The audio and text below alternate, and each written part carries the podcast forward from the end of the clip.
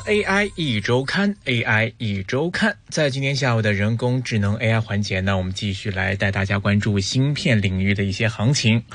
一转眼之间呢，我们看二零二三年啊，已经是接近年尾了。那么回顾半导体行业这一年呢，大多数人呢最直观的一个感受呢，可能就是卷，因为看到在整个今年这一年里面啊，这个经济衰退啦、下行周期啦、需求不振呐，甚至是地缘政治啊这些波谲云诡的这个大环境之下，让我们共同见证了这个半导体行业这一波浪潮的退潮。那么，根据世界半导体贸易统计组织最新的预测呢，二零二三年全球半导体市场呢，预计将会出现百分之九点四的一个收缩。但是，另外一方面，我们看在被这个周期按在谷底反复摩擦的同时呢，行业的细分领域当中啊，依旧呢还是会不断的涌现出一些颠覆性的一些变化。红海呢当中不断涌现出一些新的蓝海。那我们看到啊，现在二零二三年已经接近尾声了。面对二零二四年这个新一轮的景气周期，曙光似乎正在浮现。那我们也看到，全球很多的一些分析机构啊，都是无一例外的给出了一个对于明年方面可能会出现一个同比上涨的乐观预期。最乐观的预计呢，行业会在明年实现超过百分之二十的一个增长，平均增速呢，预测值也是超过两位数的一个百分比。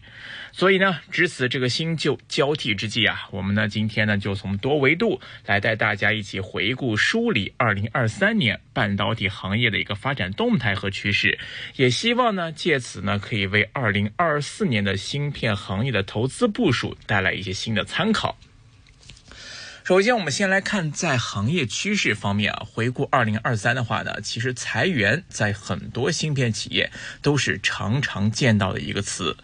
那么，根据一些研究研究机构的一些最新数据呢，那除了由功率半导体推动的这个分立器件营收呢将会增长百分之五点五，其余所有的集成电路品类都呈现出一个下降的趋势。当中呢，包括像模拟。微处理器、逻辑和存储器这些，预计呢将会比去年下降百分之八点九。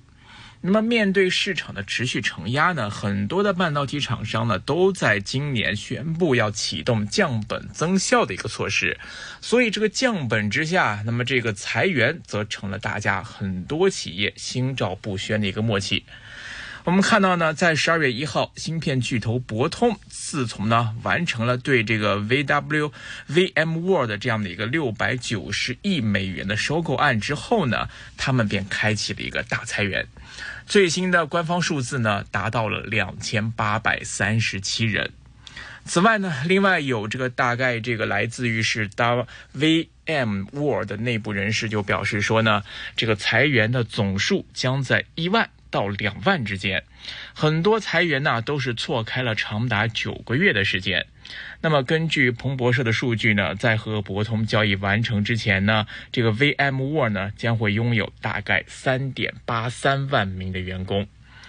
另外呢，在十一月二十三号的时候，有英国英伟达之称的人工智能的 AI 芯片独角兽呢，Graphcore 呢，他们也将会裁减大部分的中国员工，并且呢，要停止在华进行销售。理由呢也很简单，就是呢近期呢美国出台的这个出口管制的新规，限制了他们向中国的一些技术的销售，而 Graphcore 呢也将中国是视为他们原本是具有成长潜力的一个市场，而且呢他们百分之二十到二十五的销售额呢其实都是由中国方面来贡献的。那么面对到这样的一个芯片禁令的不断的发酵呢，令到这家英国英伟达之称的人工智能 AI 的芯片企业呢。不得不要去放弃这个中国市场，无疑呢对他们自己的企业的收入也都会带来一定的负面影响。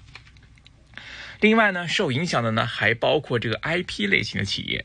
我们看到十一月十四号的时候呢，英国半导体的 IP 公司 Imagination，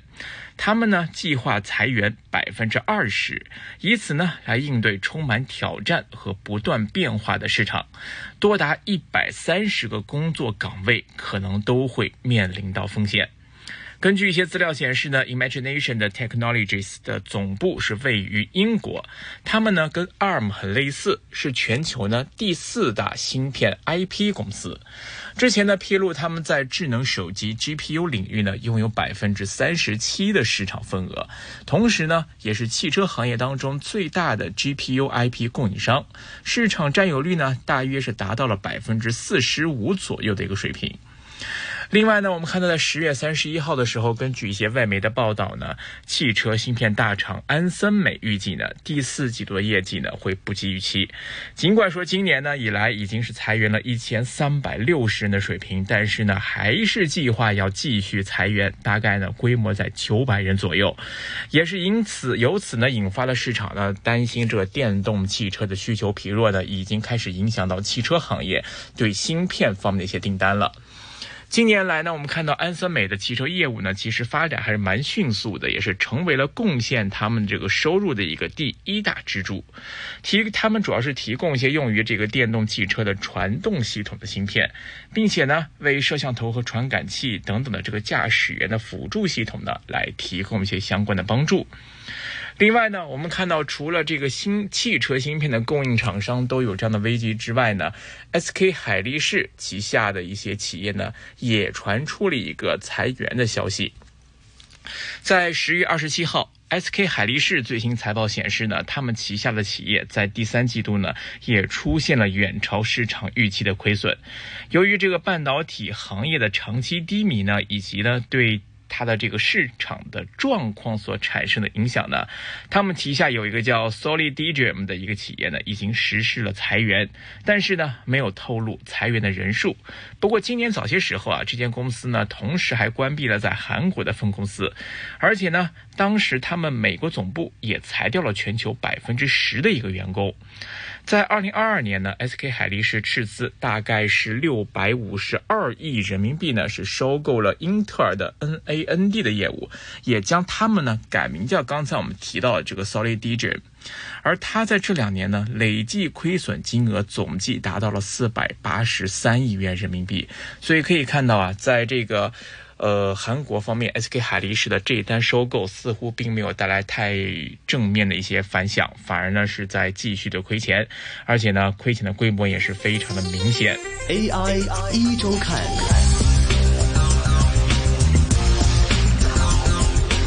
除此之外呢，我们看到另外一家呢，也是芯片设计厂商 RISC-V 呢，他们呢也是面临着裁员的问题。在十月二十四号的时候呢，美国的这个 RISC-V 的芯片设计厂商呢，C5 就宣布裁员呢，接近百分之二十，大概呢是一百三十人的水平，涉及到公司的所有部门，甚至呢包括高管方面。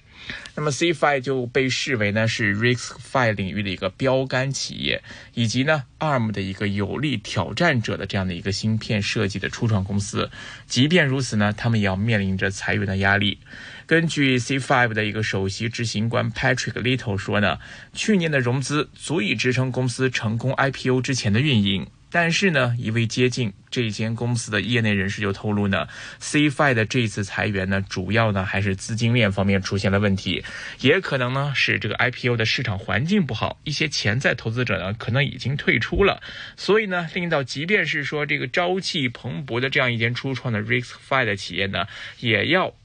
这个不得不去推出一些这样的一个裁员的这样的一些动作，他们也裁员了百分之二十。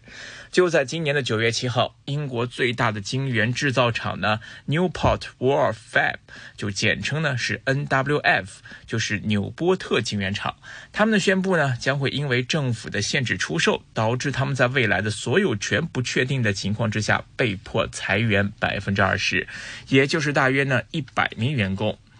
那据了解呢，这一间的晶圆厂呢是始创于一九八二年的，也是世界上的第一家集成硅和硅基复合晶圆厂，以及呢是世界上第一个复合半导体的器件工厂。那么现在呢，面对这样的一些问题，也是要面对裁员百分之二十的一个情况。另外，大家也知道的，英特尔呢也是多次的裁员。就在八月十八号的时候呢，由于之前的裁员没有达到预期的效果呢，英特尔也计划进一步的扩。扩大裁员。近期呢，这个将会在加州裁员一百四十人。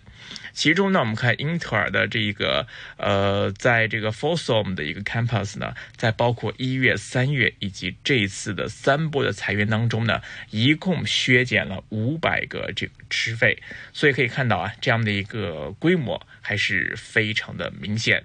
根据英特尔之前公开的裁员计划呢，从一月三十一号开始，在总部所在地加州圣克拉拉市的办公室裁员两百零一人，在加州福尔瑟姆的这样的一个一月三十一号起和三月十五号起的两个阶段呢，也分别要裁一百七十六和一百六十七人，这个累计的裁员规模也是非常的明显。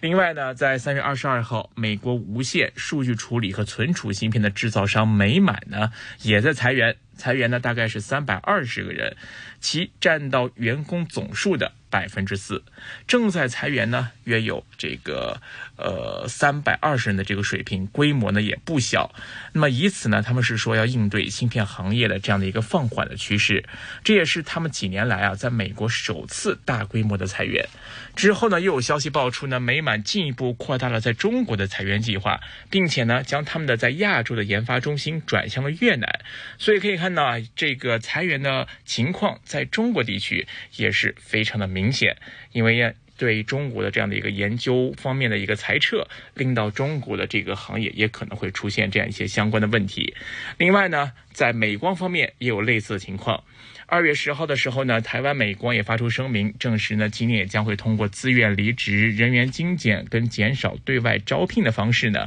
缩减百分之十的全球员工数，但是呢没有透露具体的这个裁员规模和人数。那么根据报道呢，总部位于博伊西的美光科技呢，扩大了裁员比例，将裁员百分之十五，而不是最初估计的百分之十。预计呢将会有七千两百名员工都将会被裁员。通过这些现象，我们可以看到呢，裁员这个话题可以说是二零二三年芯片行业的主旋律之一。那么这些芯片大厂裁员背后呢，除了有这个下行周期的因素之外呢，其实还有一个重要因素，就是美国芯片的出口管制的反噬。那么这样的一种反噬，令到全球半导体企业承受到了损失。比如说像我们之前提到这个 Graphcore，它就被迫要退出中国市场。那么作为这个全球最大的芯片，消费市场而不能够接收到这一块市场的生意，那么就使得这些芯片厂商的业务呢就更加的雪上加霜。而另外一方面呢，美国的制裁倒逼到国内的企业开始快速的发展，也将这一片外资无法企及的市场这一块蛋糕变相的交到了国产供给链的芯片厂商当中。那么。至于国产的芯片厂商能不能在面对如此大的机遇跟挑战之下去抓住这样的一个机会，那么这个就是要看国内企业的自身内功能不能够去接到这盘生意了。当然了，在这样的一个面对如此大蛋糕之下，那么也无疑是给国内这个芯片厂商也带来了更加竞争激烈的这个竞争。那么具体哪些厂商能够脱颖而出，哪些厂商能够在这样的一个危机之下抓住？这样的一个机遇，那还是要时间来带给我们更多的一个启示了。好的，今天关于在二零二三芯片主旋律的关于裁员的话题跟引发的启示呢，先跟大家聊到这里。那么在未来几期的节目当中呢，我们会继续的将目光放在二零二三的回顾，继续来看看。通过在二零二三年当中芯片行业的一些缩影，来展望二零二四年的芯片行业将会呈现出一个怎样的一番景象了。今天分享先到这边，先感谢各位的收听，我们下期节目时间再会，拜拜。